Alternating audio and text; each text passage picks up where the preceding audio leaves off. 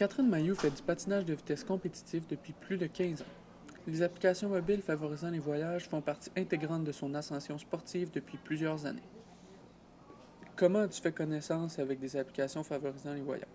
Je suis déménagée très jeune à Montréal, donc mes parents étaient encore au lac Saint-Jean.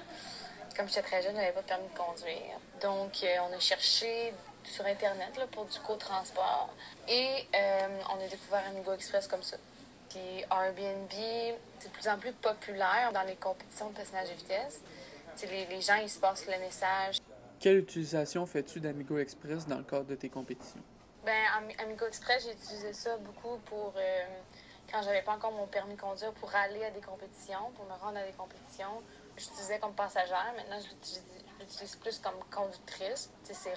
Ça rentabilise le gaz quasiment. là. Ça, ça couvre presque tous les frais de gaz. De quelle façon les services offerts par ces applications facilitent ta vie chargée d'athlète? C'est c'est pas compliqué. Je m'en vais à Sherbrooke, je pitonne, je me prends un lift proche de chez nous, Sherbrooke. C'est c'est simple. Même affaire pour Airbnb. Tu vas sur le site, tu rentres les dates que tu veux, tu payes. Comment qualifies-tu le confort d'une chambre Airbnb par rapport à une chambre d'hôtel?